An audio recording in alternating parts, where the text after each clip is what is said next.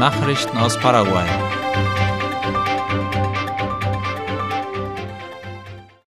INE startet die diesjährige Haushaltserhebung. In dieser Woche beginnt die erste Phase der kontinuierlichen Haushaltsbefragung EPAGC für das Jahr 2023, die vierteljährlich Informationen über die wichtigsten Lebensumstände im Land liefert. Die Umfrage wird laut IP Paraguay von Januar bis Dezember durchgeführt und erreicht rund 21.000 zufällig ausgewählte Haushalte in der gesamten Ostregion und im Departement Presidente Ages. Durch die vom Nationalen Statistikinstitut INE durchgeführte Studie können beispielsweise die Arbeitskräfte, Beschäftigungs- und Arbeitslosenquoten bestimmt werden. Die Daten offenbaren auch, wie die allgemeinen Lebensbedingungen der Paraguayer sind. Asuncions größtes Kunst- und Kulturzentrum lädt zu einer Besichtigung ein. Am Sonntag, den 29. Januar, öffnet das städtische Theater Ignacio Apane von 9 bis 12 Uhr seine Türen, damit Interessierte das größte Kunst- und Kulturzentrum Paraguays besichtigen können. Der Zugang wird kostenlos sein, wie die staatliche Nachrichtenagentur IP Paraguay informiert. Das Theater Ignacio Apane befindet sich im historisch-bürgerlichen Zentrum der Hauptstadt Asunción, in dem sich die wichtigsten öffentlichen Gebäude angesiedelt haben. Es stand seit Ende des 19. Jahrhunderts unter städtischer Verwaltung und änderte erst 1949 seinen alten Namen in Stadttheater Ignacio Apane. Lange Warteschlangen an der Grenze zu Brasilien. Die Vorsitzende der Generaldirektion für Migration Angeles Ariola sagte der Zeitung Ultima Hora zufolge, dass lange Schlangen für die Ein- und Ausreise nach Brasilien gemeldet werden. Sie wies darauf hin, dass in diesem Jahr 53 Prozent mehr Landsleute in das Nachbarland reisen. Einige Reisende mussten auf der brasilianischen Seite drei bis vier Stunden warten, um die Grenze nach Paraguay passieren zu können. Laut Ariola könnte ein Grund dafür das neue online verwaltete Vorregistrierungssystem sein, das Brasilien kürzlich eingerichtet hat und welches offenbar nicht wie erwartet funktioniert. Vier neue Scanner sind in Paraguay eingetroffen. Die Zollbehörde hat laut der Zeitung OI die Inbetriebnahme von vier neuen Scannern angekündigt. Mithilfe dieser Maschinen sollen mehr als 45.000 Container in verschiedenen Häfen Paraguays kontrolliert werden. Der Direktor der Zollbehörde Julio Fernandez sagte, dass vier Scanner im Land eingetroffen sind, die zuvor von Spezialisten in den Vereinigten Staaten getestet worden waren. Zusätzlich zu diesen vier werden fünf weitere Scanner in Betrieb genommen, so Fernandez. Er fügte hinzu, dass sie aus sanitären Gründen noch nicht in Betrieb genommen werden können, da es sich um Scanner handelt, die richtig kalibriert werden müssen. Spätestens in den ersten 14 Tagen im Februar werden sie zur Verfügung stehen, sagte Fernandez. Mithilfe dieser Scanner wolle man garantieren, dass die Ladungen Paraguay sauber verlassen. Die Häfen werden vollständig kontrolliert, so der Direktor der Zollbehörde.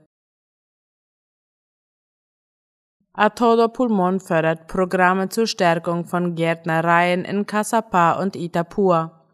Insgesamt sieben Gärtnereien sollen im Departement Casapá und im Departement Itapua durch die Arbeit mit der Nichtregierungsorganisation A Todo Pulmon Paraguay Respira unterstützt werden. Wie La Nation berichtet, erhalten diese Betriebe Pflanzenschutzmittel, Werkzeuge und Ausrüstungen sowie einen Plan für technische Ausbildung und wie man die Pflanzen anpreist und verkauft. Das Projekt ist Teil der Sanierungs- und Asphaltierungsarbeiten des Abschnittes San Juan Nepomuceno, der an die Fernstraße 6 anschließt.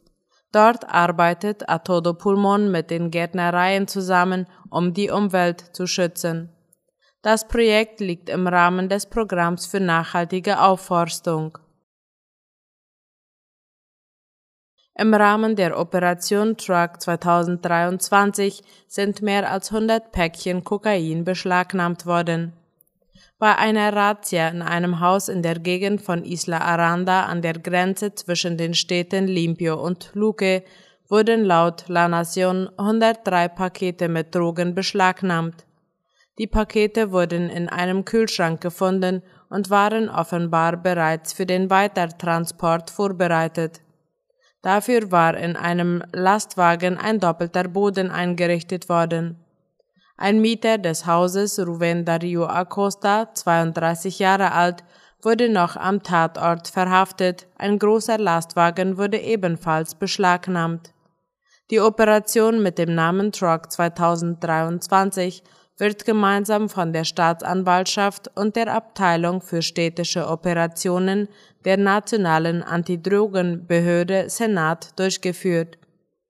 Die beschlagnahmten Pakete kommen vermutlich von einer Gruppe, die in LKWs versteckte Drogen nach Argentinien und Uruguay verschickt.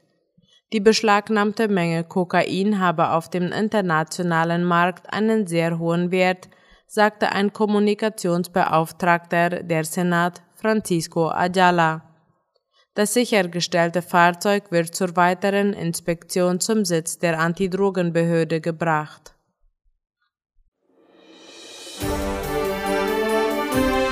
Nachrichten aus aller Welt.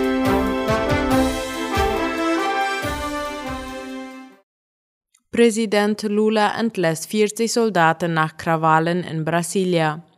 Wie unter anderem die Tagesschau schreibt, haben die Ausschreitungen in Brasiliens Hauptstadt ein weiteres Nachspiel.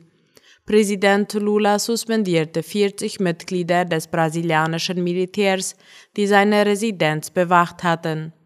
Er vermutet ein Komplott der Streitkräfte. Betroffen sind vor allem 40 niederrangige Militärs wie einfache Soldaten, Gefreite und Unteroffiziere, die in der Verwaltung und im Sicherheitsdienst des Palacio da Alvorada in der Hauptstadt Brasilia gearbeitet hatten. Die Behörden in Brasilia hatten am Montag die Zahl der Militärpolizisten, die den Arbeitssitz des Präsidenten, den Kongress und das oberste Gericht bewachen, von 248 auf 500 erhöht. Niederlande erwägen Patriotlieferung an die Ukraine.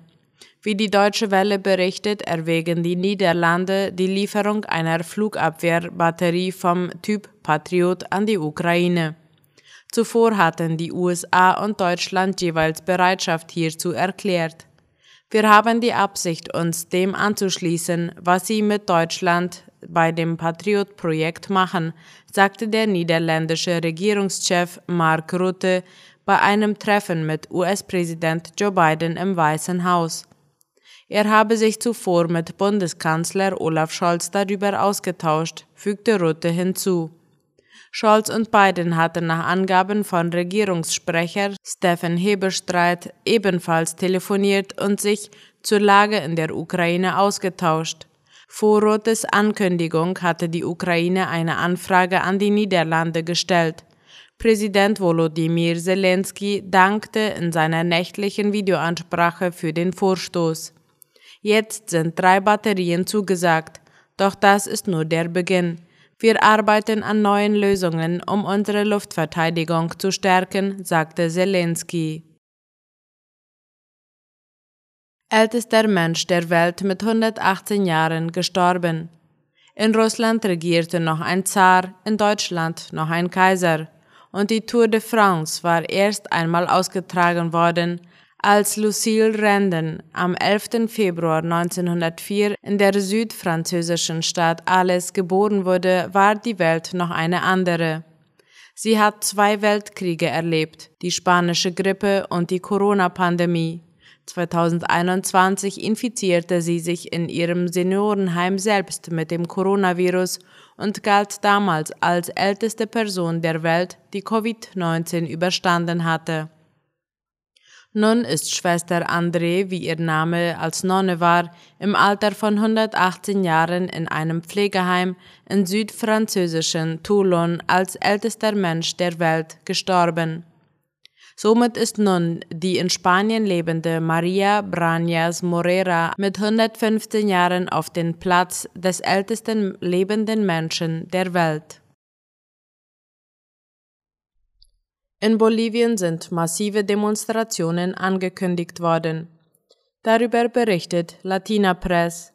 Der Vorsitzende des Bürgerkomitees von Santa Cruz, Romulo Calvo, hat bekannt gegeben, dass die Zivilisten beschlossen haben, die Straßenblockade in der Region aufzuheben.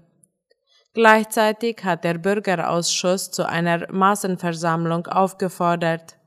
In einem von dem Komitee unterzeichneten Dokument heißt es, dass man zu einer großen Nationalversammlung aufrufe, die gleichzeitig und koordiniert in allen Hauptstädten der neun Departemente Boliviens stattfinden soll, und zwar am 25. Januar. Durch die Massendemonstrationen soll aufgefordert werden, dass die Rechtsstaatlichkeit und Demokratie wiederhergestellt, das korrupte Justizsystem radikal verändert werden soll und alle politischen Gefangenen freigelassen. In den letzten Wochen kam es in Bolivien wiederholt zu Straßenblockaden und Demonstrationen, diesmal gegen das Volkszählungsgesetz. Hintergrund ist die Verhaftung und Gefängniseinweisung des Gouverneurs von Santa Cruz, Luis Fernando Camacho, und zwar wegen seiner Rolle bei den gewalttätigen Demonstrationen von 2019, die mit der Ausreise des damaligen Präsidenten Evo Morales endeten.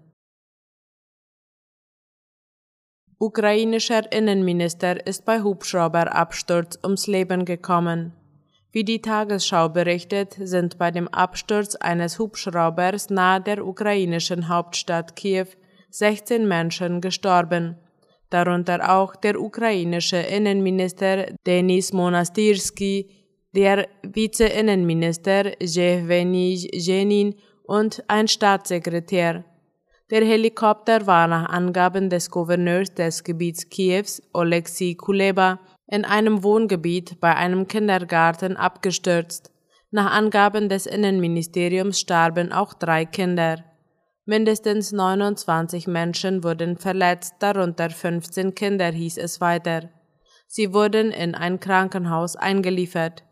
Die Absturzursache ist noch unklar.